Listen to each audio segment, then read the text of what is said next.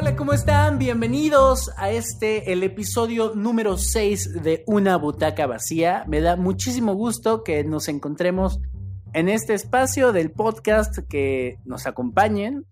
Y bueno, yo soy Manuel Aurose y el día de hoy vamos a hablar sobre, ya después de 60 días, todos hemos visto muchísimos foros, muchos diálogos, muchas reflexiones sobre la escena. Pero ¿qué pasa también con todas estas generaciones de jóvenes que estaban en las aulas, que estaban a punto de egresar, que estaban preparándose para conquistar el mundo de las artes escénicas y pues se nos atravesó el confinamiento. Cuando llegó la pandemia, el teatro todavía estaba ahí. Sin embargo, los espacios tuvieron que cerrar, las producciones detenerse, y la necesidad de un intermedio lleno de incertidumbre era irrevocable. Mientras la butaca esté vacía, hablaremos del gusto, beber, hacer y vivir el teatro. ¿Cómo repensarlo en tiempos de distancia? Esto es Una butaca vacía. Bueno, ya más o menos les conté un poquito de qué vamos a hablar y hoy tengo a dos invitadas que me da muchísimo gusto tener en la línea. Liliana Larcón, ella es directora general del proyecto Explayarte, pero les cuento un poco sobre ella. Ella nació en Monterrey y desde 2010 vive en Playa del Carmen. Estudió la licenciatura de arte en la Universidad de Monterrey. Desde muy joven ella ha estado interesada en la docencia y la ha llevado a impartir cursos y masterclasses en diferentes universidades, instituciones y ciudades del país entre ellos el TEC de Monterrey Campus Santa Fe, en el encuentro del Día de la Danza de Saltillo Coahuila, en el encuentro de grupos independientes de danza contemporánea en Playa del Carmen, el encuentro de danza del Caribe y la escuela Explayarte también en Playa del Carmen. Ella ha participado en numerosos proyectos de teatro musical, tanto en Ciudad de México como en Quintana Roo, como directora artística, coreógrafa, asistente coreográfica. Es socia fundadora de Mujeres en Acción Escénica, asociación que nació en 2014 como una plataforma de gestión, difusión y producción de las artes escénicas, y desde la cual se ha llevado diferentes ediciones de Fidanza Riviera Maya, así como Fiteatro Riviera Maya. Actualmente es codirectora de Explayarte, Escuela de Artes, en donde ha participado como creadora de los programas de la licenciatura de Artes Escénicas y la licenciatura en Gestión y Producción de Arte y Cultura, además de las especialidades en música, artes escénicas de la preparatoria y participa activamente como coordinadora de producción de todos los proyectos que tienen salida al público desde la escuela. ¿Cómo estás? Bienvenida, Liliana. Hola, buenas noches, gusto saludarlos. Y bueno, del otro lado tenemos a Claudia Valdivia. Claudia Valdivia es licenciada en danza contemporánea y cuenta con estudios de gestión cultural por el Instituto Tecnológico de Estudios Superiores de Occidente. Ella participó como bailarina en diversos proyectos independientes que se han presentado eh, prácticamente en todos los escenarios de Guadalajara. Como gestora para las artes escénicas se desempeñó como titular de danza del Consejo Municipal para la Cultura y las Artes de Guadalajara en el año 2014 al 2015 y fue representante de compañías profesionales de danza como DOCA, bajo la dirección de Cecilia González y Proyecto al Margen bajo la dirección de Karen de Luna del 2014 al 2016. De 2015 a 2019 se desempeñó como coordinadora de movilidad y gestión para la compañía El Circo Contemporáneo, dirigida por el coreógrafo Mauricio Nava. Es creadora del proyecto De Taller en Taller, una plataforma de oferta académica con maestros nacionales e internacionales para la comunidad dancística de Guadalajara. Este proyecto continúa generando diversas actividades no solo desde la danza, sino también como una plataforma para talleres de gestión cultural y artistas en general. Hoy es directora de vinculación del Instituto Superior de Artes Escénicas, ISAE, y actualmente, en colaboración con otras mujeres, desarrolla ANTS, una plataforma para visualizar el trabajo de las mujeres en la danza en el estado de Jalisco. Y recientemente se incorporó a la jefatura del Teatro Jaime Torres Bodet, perteneciente a la Dirección de Cultura Guadalajara. Bienvenida, Claudia. Muy bien, muchas gracias, Manuel. Pues aquí con, muchas novedades, ¿no? Muchas. entre todos. Pues, eh, como todos y como de cajón, en todas las conversaciones que suceden, la primera pregunta es, ¿dónde les agarró la pandemia? ¿En qué estaban haciendo? ¿Qué fue lo, que, lo primero que pasó? ¿Lo primero que se interrumpió? Y de ahí vamos a hablar. Eh, literalmente a mí me agarró en el autobús camino a la Ciudad de México con un grupo de estudiantes a un concurso. Eh, cuando empezamos a leer toda la información, que en Jalisco, como recordarán, comenzamos como a parar un poquito antes que el comunicado oficial que fue la República de, de Jalisco. Exactamente. Entonces íbamos camino a la Ciudad de México con un grupo de estudiantes y desde el camino empezamos a, a pensar qué iba a pasar, para empezar si íbamos a alcanzar a llegar y si iba a haber concurso, porque dentro de las siete horas que se hacen de camino, en las primeras dos empezamos a, a ver esa información y en las siguientes horas a recibir llamadas de los papás de qué iba a pasar. Entonces todo fue en el camino a Ciudad de México. Eh, justo en ese momento nos agarró. Para nuestra sorpresa, llegar a la Ciudad de México fue como llegar a otro país en el que estaba sucediendo todo a otro ritmo pasó el concurso con algunas medidas muy conscientes del concurso desde el momento en que entramos al teatro, pero específicamente ahí nos agarró. En cuanto a la escuela, nos llevamos a un grupo de estudiantes y el resto estaba descansando unos días, fue un viernes, viernes 13 precisamente, el resto estaba tomándose unos días de descanso porque acabábamos de terminar exámenes parciales, tendrían cuatro o cinco días de descanso y después eh, tendríamos dos días de semana cultural. Entonces, pues la gente se estaba yendo a sus ranchos, como luego le decimos, a descansar unos días y pues así nos agarró a todos. Y Liliana, ¿a ti cómo te fue?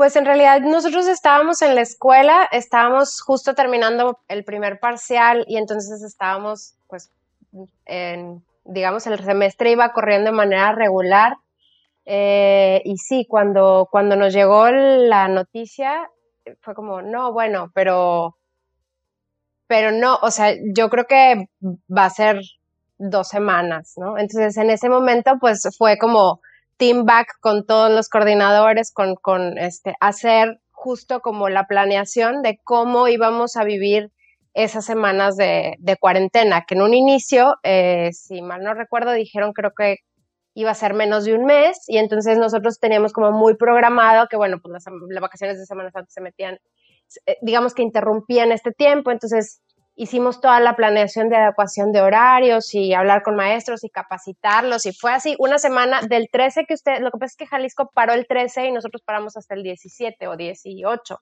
que fue viernes. Entonces, esa semana para mí fue, bueno, para nosotros en la escuela fue de planeación y de pues sí, de team back, de, hacer toda la coordinación de, cómo íbamos a enfrentar justo esta, esta cuarentena, ¿no? Pero sí, me agarró en, la escuela y digo, en casa. De buenas que, que bueno, me, me, tocó aquí en playa y no, no tuvimos mayor, o sea, mayor decisión más que, bueno, mudemos todas las oficinas de todo el mundo, las computadoras de todo el mundo se van a las casas y, bueno, lo que todo el mundo supongo que hizo, ¿no? Las dos están relacionadas al, mundo de la danza, ¿no? Entonces, el, digamos, el trasladar la educación al escenario de la danza es otro boleto, o sea, a cualquier arte escénico, pero eh, me parece que la danza tiene un, reto particular, como siempre lo ha tenido también en, su gestión producción, pero, pero ¿cómo, cómo, ¿cómo les tomó esto por sorpresa? O sea, además de la parte teórica, eh, la parte técnica, o ¿qué fue lo, cómo pasó en sus cabezas como este, este proceso de primero van a ser dos semanas, ahora va a ser esto, ¿Y cómo fueron readaptándolo? Bueno, pues en nuestro caso tomamos la decisión de, nosotros tenemos eh, no solamente la licenciatura en artes escénicas, también tenemos la licenciatura en música popular contemporánea y pues evidentemente hay clases que no hay manera de darlas en línea. O sea, una clase de ensamble, por ejemplo, de ensamble musical, pues, o sea, es que no hay manera, ¿no? O sea, puedes dar contenidos teóricos y puedes hacer análisis, y, sí, sí, pero realmente si queríamos cumplir con los objetivos académicos, pues no, mm, lo ideal definitivamente no era irnos a las salas virtuales, ¿no? Entonces nosotros en la escuela tuvimos, digo, nos juntamos los coordinadores y fue así como, bueno, a ver, de toda la tira de materias de preparatoria y de las licenciaturas, ¿qué materias no, si nos vamos a la parte virtual, no se compromete el objetivo académico, ¿no?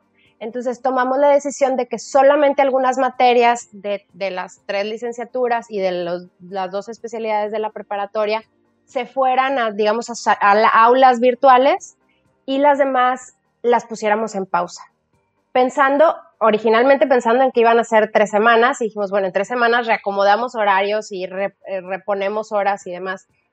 Sigue sin cambiar, o sea, sigue, seguimos con la misma decisión. En realidad, las únicas materias que hemos dado han sido, pues, casi todas las teóricas, algunas prácticas que hemos logrado como mantener, este, yoga, acondicionamiento físico, en el caso de, los músicos, pues instrumento y cosas así. Pero sí realmente nos, nos preocupaba mucho cumplir con los objetivos académicos. O sea, no quisimos comprometer los objetivos académicos por, bueno, en la locura de, rápido, vámonos a las aulas virtuales, no importa cómo se dé la clase, este, hay que el maestro vea si Classroom y si les sube una tarea y si, o sea, como que, a ver, a ver, a ver, a ver, ojo, o sea, cuáles materias sí podemos hacer en línea y cuáles de plano no, porque, porque estamos comprometiendo el objetivo académico, ¿no? Entonces, hicimos una lista y bueno, eso es lo que hemos estado haciendo hasta ahorita. Entonces, este, esa fue la, manera que, que, nosotros estamos enfrentando la, pues el movernos a, a casa, digamos. En, en, nuestro caso, lo primero, como, como sucedió esta semana, que era de unos días de descanso con Semana Cultural, que ahí fue el momento para poder planear, lo primero fue, como mencionaste, elegir como las plataformas, ¿no? si usamos Google Classroom, para que no fuera solo la inmediatez del momento y se desconectara el maestro y después qué pasaba, y, subir videos y grupos de WhatsApp, y cada quien fue tomando como decisiones de maestros que le funcionaban previo a juntas de entre todos, ¿no? Directivos y los maestros. Em, a la semana nos dimos cuenta que sí se iban a comprometer los objetivos, que eh, definitivamente nosotros por alguna razón pensamos que ojalá el 20 de abril, como lo habían dicho, pero algo nos decía que no. Entonces eh, empezamos a considerar otras cosas más allá de lo académico. Lo primero fue pensar en lo académico y resolver con las plataformas y que se dieran las clases todas. ¿Qué pasó? También se empezaron a saturar los chicos de tarea, tantas horas en la computadora y todo. Y eso en una semana lo estuvimos viendo también por la comunicación tan cercana que tenemos con ellos. Es como el beneficio de ser una institución así que puede tener este diálogo con los alumnos. Y lo que pasó es que se ajustaron los objetivos. Em, en las materias teóricas, por ejemplo, de dos horas se hicieron de hora y media con pausas para que los chicos no estén todo el tiempo escuchando al maestro los maestros de prácticas tuvieron la libertad, sí se les pedía que estuvieran algunas clases en vivo, eh, se les dieron también las herramientas para que por medio, por ejemplo, de Zoom, que no se les cortara su clase y todo pudieran terminarla, pero también, por ejemplo, planear un día dar la clase, montarla y al otro solo revisar ejercicios o conectarse para que los que tuvieran dudas se acercaran. Y uno de los acuerdos que fue como con todos es acomodar un espacio en casa de dos por dos en donde el contenido de los maestros se pudiera adaptar a ese espacio y los chicos pudieran trabajar en ese espacio. Evidentemente, por ejemplo, materias de ballet, bueno, las materias prácticas no hacen saltos, eh, todas esas cosas que pueden comprometer su salud no se realizan, pero también esto nos ha llevado a descubrir otras formas de continuar trabajando con todas las materias, eh, con absolutamente todas las materias se han dado, las materias de coreografía. La verdad es que te puedo decir que la creatividad y la disposición también del personal docente, de todos nuestros maestros, ha sido fundamental para que mm, podamos ir como vamos hasta ahorita. Hasta el día de hoy hemos impartido todas las clases y somos muy conscientes todos de que se han ajustado porque ha porque si algo hemos tenido muy claro en esto es la negociación entre, en todo, ¿no? En, las formas como de compartir el conocimiento, en los objetivos que vamos a tener, eh, cómo están los alumnos, qué negociamos, o sea, todo eso eh, ha hecho que esto pueda seguir caminando y sí se ha ajustado mucho, pero ha sido completamente posible, considerando muchas cosas más que solo lo académico, la estabilidad emocional, los contextos familiares, la conectividad de un estudiante que no tiene solo que ver con tener una computadora enfrente, que son muchas otras cosas. Tener todo eso presente y hablarlo eh, se han convertido también en herramientas, así como en una computadora, se han convertido también en herramientas que mm, nos han permitido continuar con las clases. Y, cuénteme un poco el estado de ánimo de los alumnos, ¿no? Eh, me imagino que es uno de los temas importantes y que es una de las cosas que también transforma el proceso porque no se puede dar clase nada más haciendo que no pasa nada, se vuelven también salas de terapia eh, de una u otra forma. ¿Cómo ha sido, cómo ha sido eso? Mira, eso ha sido eh, muy interesante porque si de por sí como artistas la sensibilidad pues es como una forma así de ver la vida, tocar la vida al otro y todo, pues en este momento pues ni se diga, ¿no? Pero además lo que hemos hablado mucho con los estudiantes es que lo que nos hace ahorita tener algo en común a todos es la vulnerabilidad como seres humanos. Doctores, artistas, abogados, todos estamos en un estado vulnerable y es necesario y se vale y hablarlo tal cual así y entender lo que eso nos implica, eh, también ha sido que todo esto siga caminando, porque si un estudiante un día se siente mal y no entra a clases, no pasa nada. Tuvimos nosotros acuerdos y premisas para poder llevar como esta nueva forma de impartir clases, que fue que ningún alumno, por ninguna razón, se podía ver afectado. Ninguno. Económica si ya no podían pagar, emocional, si estaban más allá de lo que su corazón, su alma y su espíritu les podía dar, físico, todo. O sea, eso fue el primer acuerdo. Pero externarlo con los alumnos eh, funcionó en el sentido de que claro que han expresado su sentir hacia como lo malo, triste, lo que ha sido difícil de sobrellevar, pero también les ha permitido ver lo positivo en esto. Entonces han encontrado en la clase, y te lo digo porque así nos lo han platicado en sus clases, una manera de sobrellevar esto, con todos los ajustes que fueron necesarios, de decir, oigan, bájenos la tarea, estamos 24/7 en la computadora, eso nos hace sentirnos deprimidos, con todos esos ajustes, pero la verdad es que en, en nuestro caso te puedo decir que mantener esa comunicación nos ha hecho hacer a todos, administrativos, profesores y estudiantes, un grupo de alguna manera seguro, en donde nos sabemos todos vulnerables, en donde sabemos que va a haber días más difíciles que otros, que se vale, que si un día necesitas no estar, no estás. Tuvimos una junta con cada grupo, con unos nos agarramos llorando todos, porque, porque pasó, porque era el último, el, es el último, el grupo del último semestre que tenía su graduación este semestre. Entonces, pues bueno, o sea, esa ha sido la situación y hablarla ha hecho que ellos mismos puedan seguir con esto y además te puedo decir que en eso emocional, este, nuestros estudiantes han sido, nuestros estudiantes y maestros han sido un ejemplo de resiliencia increíble. Eh, para empezar, como te decía, poniéndose como seres humanos vulnerables, pero que hay formas como de seguir adelante y lo hemos podido hacer juntos. Sí, nosotros, bueno, en el caso de preparatoria, por ejemplo, desde el inicio, o sea, independientemente de la pandemia y de lo que sea, tenemos una materia que durante toda la preparatoria los chicos llevan, que es eh, desarrollo emocional. Entonces es una clase con un psicólogo que es, eh, de hecho también estudia música en la escuela este, entonces, es psicólogo de carrera ya graduado y demás, y aparte está volviendo a estudiar una carrera, entonces es súper empático con, con, los chicos por, pues por lo mismo, ¿no? Porque tiene también como esta manera de artista, etcétera, y entonces mantuvimos la clase con él para darles precisamente un espacio en el que ellos pudieran como, este, es que, no sé, estoy, me siento solo, me, o sea, como sea que se sintieran, darles espacio a que eso sucediera y efectivamente hemos eh, pues encontrado estrategias de estar a través de los maestros, que, que sí, eh, definitivamente coincido con Claudia en el sentido de que los maestros se han comprometido a un grado, así que dices, no, o sea, tengo un maestro que les llama este, a cada uno de sus alumnos para darle seguimiento porque siente que la manera en la que puede él dar clases una materia de música, de arreglo,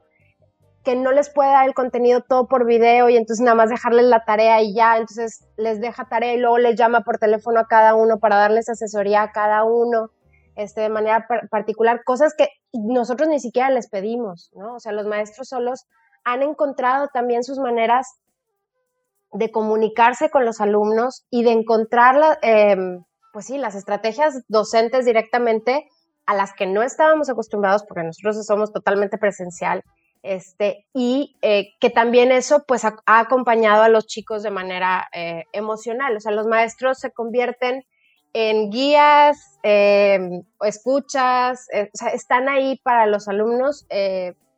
también nosotros decidimos que no damos de baja a nadie independientemente de no paga, no puede, no hace, no, o sea, con todo el mundo hemos, es que mis papás se quedaron sin trabajo, tranquilo, tú toma tus clases, haz lo que puedas, este, y, vamos tomando decisiones conforme, conforme las cosas vayan, pues vayan evolucionando, porque la realidad es que sí, somos totalmente vulnerables y aparte creo que lo que nos ha pegado así como súper fuerte con, esta pandemia es como romper o, eh, de construir la ilusión del, control. O no tenemos control sobre absolutamente nada. Entonces yo puedo planear y puedo decir y entonces, y la neta es que no, nos, o sea, no tengo control. Entonces, como ir también, que ellos también asuman esta falta de control de una manera más orgánica y más sana eh, con, sus, con sus estudios, con su vida personal, con su vida emocional. Definitivamente cuando trabajas con las todo se mezcla, ¿no? O sea, es, es una cosa ahí de que todo está eh, como entrelazado y entonces tenemos que estar súper al pendiente de ellos en ese sentido. Con los de prepa me parece que es un poquito más mm, delicado porque están en una edad más, más difícil.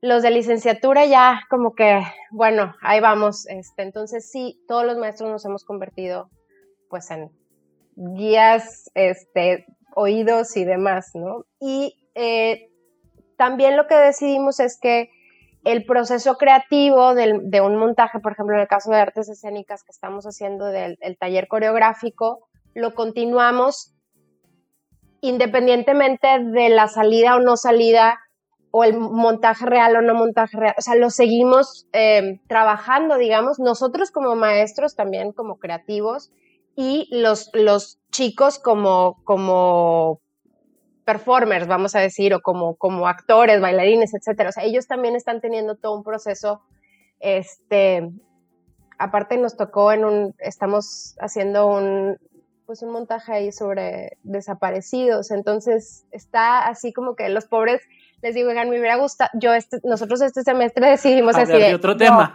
vamos a intensear, ¿no? O sea, este semestre tenemos que intensear porque este, los chavos tienen que reflexionar sobre cosas más profundas y no sé qué, y bolas, así. Se les digo, ay, perdón, oigan, lo siento, así no sabía, no sabía que venía todo eso, se los juro, ¿no? Entonces, bueno, este, sí, la parte emocional me parece que hay, hay, que cuidarlo. También otra cosa que, que hemos estado haciendo y que creo que para ellos ha sido como una bocanada de aire fresco, es que hemos estado hablando con diferentes actores de las artes escénicas eh, y de la música, músicos, productores, este, eh, productores escénicos, eh, gestores, bailarines, solamente para que compartan su historia. O sea, entonces estamos haciendo reuniones en donde nos estamos juntando todos, prepa, licenciatura, todos, y eh, Luis Ernesto o yo llevamos la, entrevista, digamos, y entonces, pues es cómo llegaste al arte, papá, papá, no sé qué, y realmente hemos recibido súper bonito, súper bonito feedback de los chavos de decir, es que justo en este momento, o sea, si esto no hubiera pasado, si no hubiera habido pandemia, no podríamos hacer esto, porque la neta es que estamos en donde se regresa el aire, o sea, Playa del Carmen está, ustedes como quiera, están en Guadalajara, o sea, es, la realidad es totalmente diferente, se los juro. Pues estamos donde se regresa el aire. Entonces, no es lo mismo de levantar el teléfono y decir. una brisa bien bonita, oye. no me quejo. si no me estoy quejando, no, no. O sea, amo mi pueblo para siempre, ¿no? Pero sí, la neta es que estamos donde se regresa la Entonces, no es lo mismo levantar el teléfono y decir a X, oye, vamos a hacer un curso, un taller, lo que sea, porque pues implica muchas cosas. Entonces, esta facilidad que tenemos de conectarnos a través de una pantalla, de un teléfono, de una computadora, lo que sea, a ellos también como que, boom, o sea, les ha abierto un montón eh, de posibilidades, de, de, no sé, de incluso como historias súper inspiradoras para ellos, aunque sean las más, digamos así, súper extraordinarios, sino para ellos es como, ah, ok, sí hay personas en el mundo que han tenido éxito y que siguen en este camino independientemente de las crisis, de los baches, de lo que sea, y que siguen creyendo que este es el camino y que, y que no hay nada más que hacerlo, ¿no? Entonces, bueno, pues esas han sido las, las estrategias. Una de las cosas que, he estado como discutiendo mucho es qué tanto como comunidad artística eh, estamos preparados para, para el emprendimiento, ¿no? Desde, desde las artes escénicas, desde la producción, desde la gestión y demás. Y creo que este, digamos, este episodio de nuestra vida nos pone como mucho en, juego eso, ¿no? Que desde, cómo desde la educación eh, se, impulsa, se impulsa esa parte donde no solamente el camino es crear, digo, la parte ideal sería que los creadores con talento solo se dedicaran a crear y ya, pero en la naturaleza y en, el escenario en el que vivimos, pues no existen ni las condiciones dadas, ni la estructura eh, institucional que, soporte eh, a los creadores, etcétera, etcétera, etcétera. Ahora, ¿han notado ustedes algún cambio en torno al interés en estos temas en los alumnos antes y después de la pandemia? O sea, decir, ahora yo me, yo me acuerdo porque yo estuve también en una materia teórica de ese tipo de gestión en el ISAE y, a veces la resistencia es mayor. Es como, yo estoy en otro lado y, con su justa razón, ¿no? ¿Han notado como, como, como algunas nuevas miradas en torno a eso también? Eh, mira, en ese sentido, eh, creo que primero el proceso fue aceptarlo y en cuanto a todo lo que está pasando fue el proceso de aceptación y luego aprender a caminar en este como nuevo camino hay gente que siempre, y tú lo viste, ¿no? Como maestro ahí, hay gente que tiene el interés y si es poquito, eh, aprovechan al máximo y hay gente que tal cual te dice, ay, no, yo, mi interés es otro. Yo quiero bailar. Sí, yo quiero bailar, a mí que me produzcan. Eh, pero, está bien. Pero sí creo, claro, pero ¿sabes qué? Sí creo que los alumnos em, están tomando herramientas que ellos pensaban que no que no era, o que ellos no las iban a tomar, o que no era para ellos, o que no lo iban a hacer. Y yo he sabido que participan en actividades, em, porque también ahorita es un poco dejarlos en el proceso con sus maestros y darles seguimiento y no atiborrarlos de cosas, ¿no? Pero sí he sabido que están tomando cursos de otras cosas y tú los ves, la manera de participar, están eh, aprendiendo herramientas que ellos pensaban que no iban a aprender. Los chicos en ese sentido creo que nos dieron, lo platicábamos en alguna de las reuniones, una, mm, una respuesta que estábamos buscando y, tú me dirás, Liliana, si a ustedes también les pasa, eh, que en este sistema educativo que tenemos como un poco mm, mucho sobreprotector paternalista, eh, buscar la autonomía de un estudiante o artista luego se vuelve un reto. Entonces tú les quieres dar gestión y producción porque lo van a necesitar, pero pues es que no, ellos quieren bailar, ¿no? O así varias cosas. Entonces cuando empezó esto, una de las cosas que pensábamos es, ¿se van a conectar, no se van a conectar? ¿Les van a gustar las clases, no les van a gustar las clases? ¿Qué va a pasar?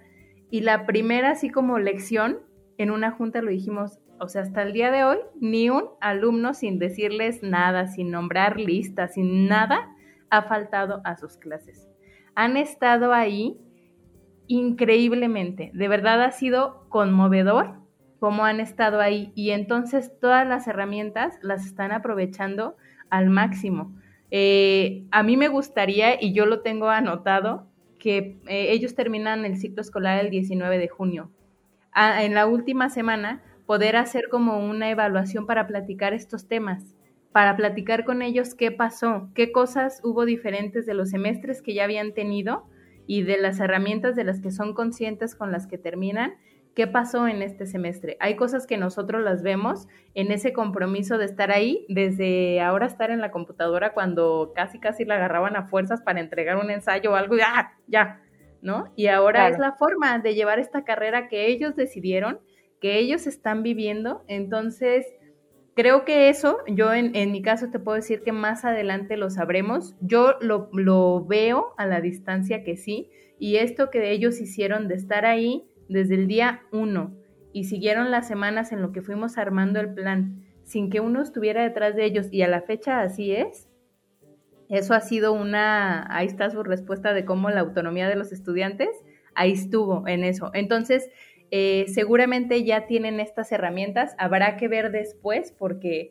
eh, es como un viaje, ¿no? Lo planeas, lo vives y luego después lo recuerdas. Pues esto es un viaje que no planeamos, pero pero estamos todavía en él y seguramente después va a ser muy padre eh, ver todos estos resultados que, claro, a la distancia vas a decir, claro, fue por esto, fue porque pasó de esta forma.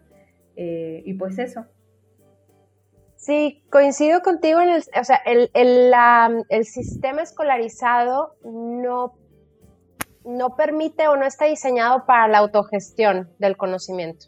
O sea, es, una manera en la que el alumno es, mm, vamos a llamarlo, un poco más pasivo, o sea, entra a clase, recibe conocimiento, hace su análisis, sus tareas, su lo que sea, y regresa y entrega, ¿no? Pero no, no hay una cosa de que si, si tú no entras a clase, si tú no lees el material, si tú, pues, o sea, no hay más, ¿no? Entonces, creo que sí se está desarrollando una disciplina diferente y una manera de estudiar diferente, porque si antes, y digo yo eso lo, platicaba mucho con ellos, ustedes deciden, si quieren profundizar, pues están ustedes, o sea, yo no puedo ir a decirles a cada uno, oye, no, espérate, es que necesitan, o sea, ya están grandes, ya ustedes necesitan como tomar sus propias decisiones, ¿no?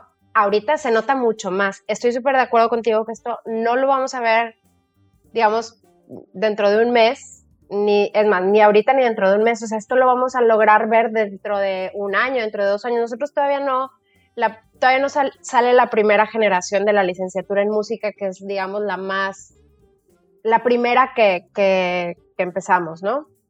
Ahorita nuestra, nuestra generación más grande va en sexto semestre, les falta un año. Entonces no vivimos esto de que ya están cerrando y entonces los vamos a lanzar al mundo profesional en plena pandemia. Todavía tenemos un año como para así todavía juntar a los pollitos y, este, ¿no? hacerles otro tipo de, dinámicas. Definitivamente sí creo que, estas que esta generación va a estar súper marcada por la pandemia y sí creo que en cuestión de visión mmm, como empresarial, o sea, de industria creativa, ya no tanto, seguramente seguirá habiendo quien diga, no, no, no, yo solamente quiero ser bailarina y a mí yo me dicen 5, 6, 7, 8 y estoy en el escenario, ¿no? A mí no me digan que si la cuenta, que si el Excel, que si lo que sea. Sí creo que hay muchos que les está cayendo el 20 de que no es necesariamente opcional. O sea, que es así el mundo. O sea, que si tú no sabes autogestionarte, que si tú no sabes, eh, por lo menos, o sea, el panorama, digamos, completo, pues es mucho, vas a tener mucho más dificultades en el proceso. Y creo que para eso nos ha ayudado mucho justo estas charlas en las que estamos platicando con gente que ya está en el mundo real, que ha tenido que agarrar un Excel y que justo, por ejemplo, en una de las charlas nos decía una, una creadora, nos decía, yo se los juro que estudié teatro porque yo no, nunca jamás quería usar Excel. O sea, yo decía que Excel, no, X en la vida. Ah, pues resulta que ahora es gestora y o sea, Excel es su mejor amigo, ¿no? Entonces. Imagínense que este es un podcast de contadores, sería muy chistoso. diciendo el pavor del Excel. Es que es real, ¿estás de acuerdo? O sea, es real. Sí, totalmente. Entonces, como que también estas, estas charlas con los chavos, que a veces en el rush del día a día no tenemos tiempo como decir, a ver, aquí está la importancia, o sea, lo están viendo en una persona que su carrera ya, o sea, que ya ya avanzó en la carrera, ¿no? Entonces yo sí creo que puede haber un shift ahí importante hacia cómo se visualiza la gestión, incluso por ejemplo temas de, eh, de marketing, de, de, producción, digo, evidentemente, etcétera, eh, como hacerlos mucho más conscientes de que probablemente ser artista solamente no sea suficiente, ¿no? O sea, que necesitan tener otro tipo de herramientas. Ojalá que no las tengan que usar, pero la realidad es que, pues... Pero en momentos justo como estos, eh, esa es una de las grandes cosas que, yo he visto ahí eh, preocupantes. Y, es una línea bien delgada, pues, pero, pero es... Eh, esto nos ha obligado a pensar que, que cualquiera, independientemente de lo que te dediques, tienes que estar preparado para mañana dedicarte a otra cosa. Claro. Y si es el cliché de irte a vender tacos, irte a vender tacos con la frente en alto, ¿no? Claro. Y ahí vas a cobrar factura de todo lo que aprendiste, decidiste hacer o no hacer, porque hasta, hasta, hasta, para, tener, hasta para hacer los tacos vas a tener que tener buen gusto cuando cortas la piña, ¿no? Claro. Este, vas a tener que estar en Excel para sacar costos. Sí, claro. claro. Y, y, es, y esta, esta, esta pregunta yo sí le he traído como semana tras semana porque pues es muy alarmante, ¿no? O sea, ¿qué hace un creador cuando no puede hacer otra cosa más que crear?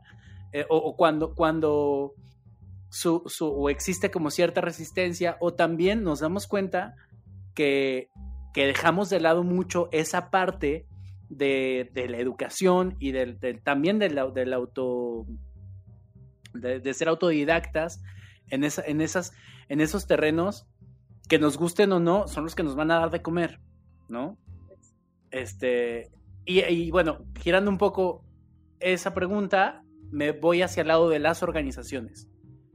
Como ahorita, eh, bueno, me cuentan que han tomado ya decisiones, ¿no? De, bueno, vamos a sostener lo que resta del semestre.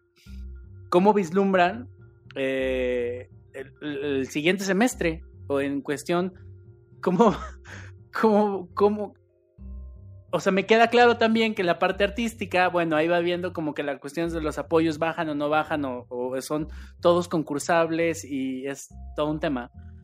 ¿Qué pasa con las instituciones educativas? Es un tema también muy interesante porque finalmente funcionamos, eh, bueno, el ISAE funciona como una empresa.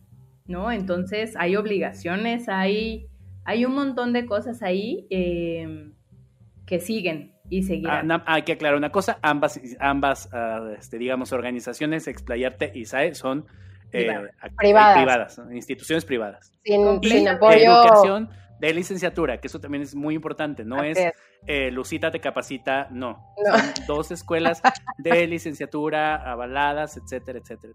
que hay pocas en el país también. Total. Así es. Y en ese sentido, bueno, hay una responsabilidad muy grande, ¿no? Desde, desde mantener las instalaciones, aunque no las estemos usando, eh, conoces el edificio del ISAE, eh, desde mantener las instalaciones, todas las condiciones para que la escuela siga funcionando como una empresa, como una universidad. Em, ha sido un reto, pero también eh, sin un poco como, como el GIF que se echa confeti solo. Eh, ha sido también muy gratificante porque también estas crisis nos ayudan a reconocer los errores y los aciertos. Y eso nos hace dar pasos seguros también. Entonces, así como en lo académico vimos muchos aciertos en el trabajo realizado con los estudiantes y los profesores, en este sentido también hemos ido como siempre trabajando el ser una empresa, una institución de iniciativa privada, te hace tener el pie adelante antes que todos, porque nadie te va a asegurar nada. Entonces, en ese sentido, nosotros, eh, por ejemplo, ahorita tenemos un grupo confirmado eh, que ya es casi un hecho que nos confirma el siguiente semestre, ¿no? Bueno, que ya lo tenemos casi al 100% confirmado. El, completamente el ingreso de alumnos hace que mm, todo este eh, recorrido se pueda seguir dando y entonces exista la escuela y entonces 15 maestros tengan su trabajo y entonces todo eso. ha sido también hacer estrategias económicas, negociaciones, desde el primer día, así como atendimos lo académico, cerrar esa junta y abrir la otra de todo lo administrativo, de todas las estrategias, de dónde se puede echar mano, eh, de qué se tiene que ajustar y recortar. Todo eso nosotros lo hemos vivido. Estamos ansiosos de poder regresar en agosto eh, o septiembre eh, dentro de, ya ni siquiera suena como agradable decir normalidad porque pues como que esa palabra ya pasó de moda. Este, como a, regresar, ¿no? yo les decía a los chicos, no hay que ponernos tristes, si se nos, se nos acabó la realidad que teníamos, nos inventamos otra, para eso somos artistas. Entonces, em, hay cosas ya que están ahí cimentadas, ha sido difícil, pero la negociación en todas las partes ha sido necesaria y ha sido posible, pero es, es el resultado de trabajo de mucho tiempo. Esa es la realidad de cómo lo estamos viviendo como institución educativa de formación profesional avalada, este, empresa, etcétera, ¿no? Que no es lo mismo, no, no, no menospreciamos a las que son diferentes, no lo digo por eso, sino las obligaciones son muy diferentes en algunos casos. Entonces no puedes decir nomás, ay, no, ya no tengo. Eso no aplica. Sí, claro. Sí, un poco, eh, bueno, pues el caso de Explayarte es el mismo, o sea, nosotros somos una institución privada sin, sin ningún tipo de apoyo público ni, ni mucho menos, o sea, las colegiaturas son nuestro, pues sí, la base económica para que la, para que la escuela funcione. Este, somos una escuela, digamos, en licenciaturas apenas estamos iniciando, tenemos tres años con la de música, dos años con la de artes escénicas, entonces en realidad nosotros ahorita no sabemos si vamos a abrir una nueva generación en agosto. Eso, eso lo tenemos como muy claro, vamos, vamos a, o sea, estamos haciendo todavía estrategias, em, etcétera, pero no sabemos exactamente si se van a abrir o no se van a abrir las nuevas generaciones. Lo que sí sabemos es que con las generaciones que, que tenemos seguiremos trabajando, o sea, ha sido como, o sea, como, como bien lo dices, Claudia, o sea, muy, es una negociación, hay cosas que no se pueden dejar de pagar, o sea, seguro social no puedes dejar de pagar, impuestos no puedes dejar de pagar, renta no puedes dejar, o sea, no es, no es de, ay, bueno, pues cierro y, y pues ya, ¿no? O sea, no, en realidad cuando, o sea, cuando, cuando eres consciente de que la institución es una institución formal, este, o sea, formal en todos los sentidos, es otro boleto. O sea, es es otro boleto, ¿no? Entonces, sí, y, bueno, aparte nosotros tenemos eh, la peculiaridad, por decirlo de una manera sin juicio, de que nosotros vivimos del, turismo, o sea, la ciudad vive del turismo. Entonces, son, ya llevamos dos meses sin turistas y pues evidentemente la situación económica de la ciudad va a estar eh, disminuida considerablemente. Entonces, todo eso nosotros tenemos que, o sea, tenemos que ir dos, tres pasos adelante para saber que los chavos no, seguramente se van a tardar en poder pagar. Nosotros tenemos, eh, pues, más del, casi el 40% de, nuestra colegiatura está, tiene beca. O sea, del 100% recibimos el 60%. Porque, porque pues porque así, ¿no? O sea, porque, así funciona. Porque, porque uno no tiene corazón para decirles, ah, no tienes dinero, uy, no, qué pena, ¿no? O sea, entonces, bueno, también tenemos que ser conscientes de esas cosas y decir, bueno, hasta aquí sí podemos, hasta acá no podemos. Y sí, como, como dices, Claudia, o sea, el hecho de, nosotros somos una escuela que aunque tenemos tres años con la licenciatura, tenemos 18 años en Playa del Carro fue la primera escuela de música eh, de, la, o sea, de, la Riviera Maya. Entonces, tenemos ya una trayectoria larga este, y eso creemos que nos, que, nos, que nos sostiene, ¿no? O sea, al final, así, worst case scenario, este, no sé, no nos podemos quedar en el, en el, en el en las instalaciones donde estamos, nos movemos, o sea, como que también tenemos que pensar esta cosa de la ilusión del control, o sea, literal, no está en nuestro control. Así como si mañana llega un huracán y se cae el edificio, o sea, hay miles de cosas que pueden suceder. Entonces, como nosotros estamos confiando un montón en, la trayectoria de la escuela y bueno, pues también obviamente en lo, en lo que se ha hecho este, hasta el momento. Y sí, las negociaciones pues han sido con papás de alumnos, con, con los alumnos mismos, con los maestros y tratar de que todos estemos, digamos, ajustándonos a una nueva, una nueva realidad en la que si no, si no nos ajustamos no podremos seguir, ¿no? Entonces, ahí vamos en esas.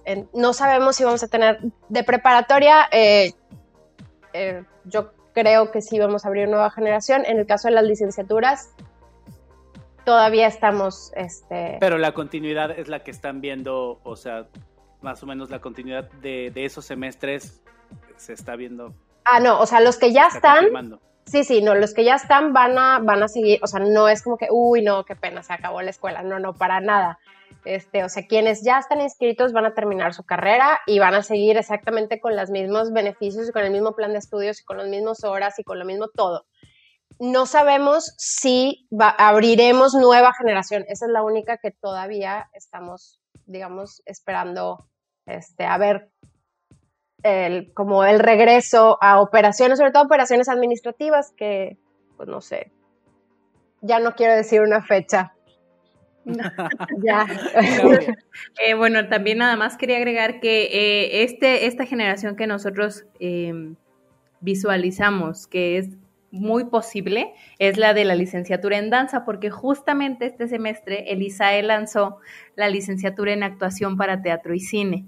Entonces, nosotros tenemos unos planes, el mundo otros, y esperemos poder tener una generación también, pero, pero bueno, la realidad es que en esa sí, en esa carrera no tenemos la certeza, tenemos muy buena respuesta y esperamos lo que se pueda lograr, pero... La, primera materia sería actuación para Zoom. Obviamente. y TikTok. Para entornos virtuales. La ansiedad en, en Zoom, vía Zoom. Pero bueno, estamos empujando a esta continuidad, a que suceda. Ya también veremos qué pasa, ¿no? Oigan, pues sí, me encanta, me encanta como esta parte, eh, sobre todo esto de la, ilusión del control, de la falta de control que tenemos. Eh, yo también me he peleado yo, yo con mi celular y, demás, cuando vemos como el regreso a, los escenarios como de, ah, ya, ya va a pasar mañana. No, no va a pasar mañana. Y aunque pase mañana, no vamos a llenar las salas y aunque no, no, no, no hay muchas cosas que no van a suceder y creernos en esa ilusión de abrimos, abrimos reactivamos como sea, eh, nos pone también muchos pasos atrás, ¿no? De esto. También pues es este regreso al nuevo, no sé, a ver qué pasa. este, será interesante, pero, pero qué, qué bonito, la verdad, escuchar eh, cómo desde las organizaciones, desde las instituciones académicas, pues se están haciendo redes y, esta parte también de los alumnos como pues están tomando su parte y están viendo cómo repensar ese futuro, ¿no? Eh, habíamos, yo había escuchado, no, no lo he leído, muy mal por mí, un artículo que, que decía que las nuevas generaciones eh, de universidades, de, egresados universitarios, iban a tardar mucho más años en lograr colocarse como en el mercado laboral y tener un sueldo, o sea, una cosa de 10 años para lograr tener lo que quizá alguien en otro contexto no pandémico eh, fuera a tener. Definitivamente, digamos, el, el entorno artístico siempre ha estado también en una brecha muy distinta a eso, pero pero justo eso, que, que, caminar mucho hacia, hacia el ser autodidacta, hacia el, ponerle más ojos a ese Excel o, o más, más, este, tanto a la empatía, a la organización, el trabajo en red, que veo que también las dos desde, desde sus trincheras también lo hacen, pues me parece que será, esperemos que el camino que nos lleve un poco a seguir construyendo, ¿no? Pues este nada, muchas gracias por la invitación. Este, y definitivamente creo que la educación es lo único o el camino menos, el camino más seguro para que el mundo cambie.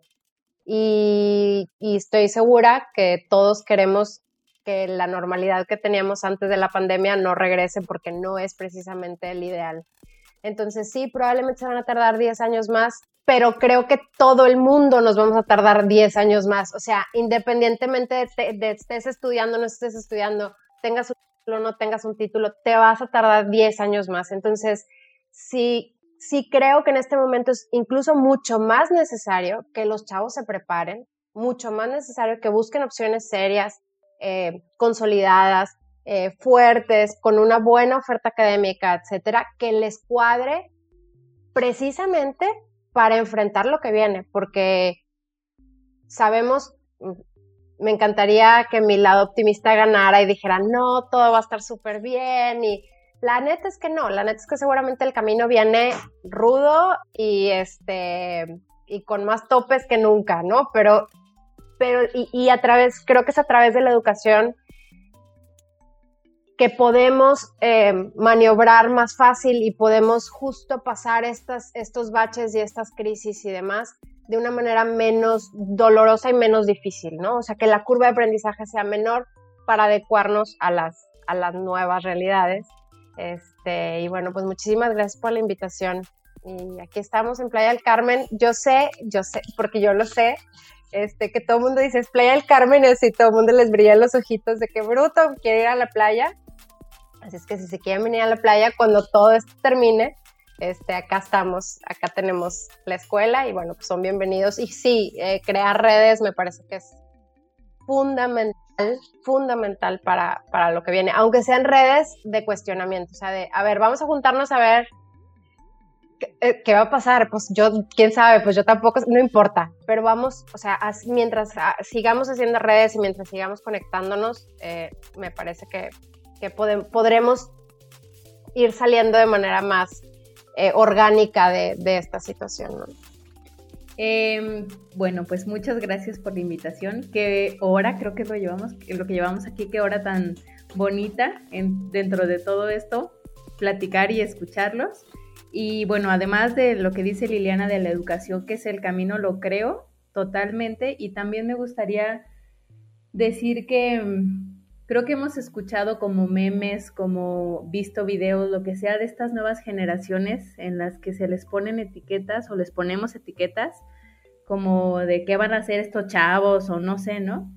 Pero ver la verdad, cómo han asumido esta situación, cómo se han hecho responsables de ellos mismos como estudiantes de artes escénicas en un país como México, a mí me parece admirable.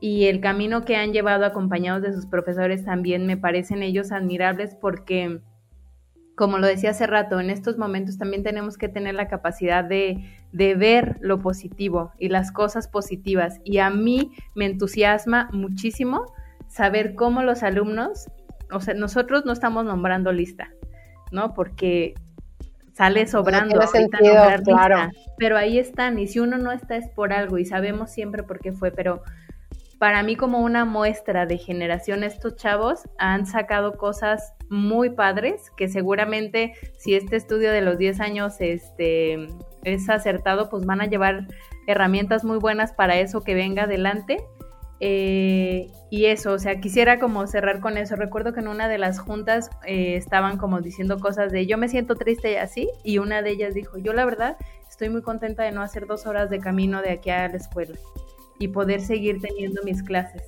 Entonces es como, claro, o sea, hay otras cosas también y que ellos lo, y cuando ves que lo escuchan los otros y también cómo les cambia la cara, dices, necesitamos hablar, necesitamos entender que estamos pasando todo lo mismo y que a lo mejor eso que le pasa al otro nos puede decir, sí, o sea, sí está triste, sí está preocupante, pero también hay cosas positivas. Entonces, pues eso, muchas gracias por el espacio y pues seguramente sí nos veremos en Playa del Carmen cuando se Sí, cuando quieran, cuando quieran. Muchísimas gracias. Yo también coincido, ha sido una hora muy bonita, muy esperanzadora, de verdad. No sé, no sé yo tampoco cuáles eran las expectativas que yo tenía en torno a lo que fuéramos a platicar, pero definitivamente el, empuje y el agarre de, las y los alumnos está sumamente interesante y es muy motivador para, para continuar. Pues nada, nos despedimos. Yo soy Manuel Abrose y nos escuchamos el próximo jueves en otro episodio de Una Butaca Vacía.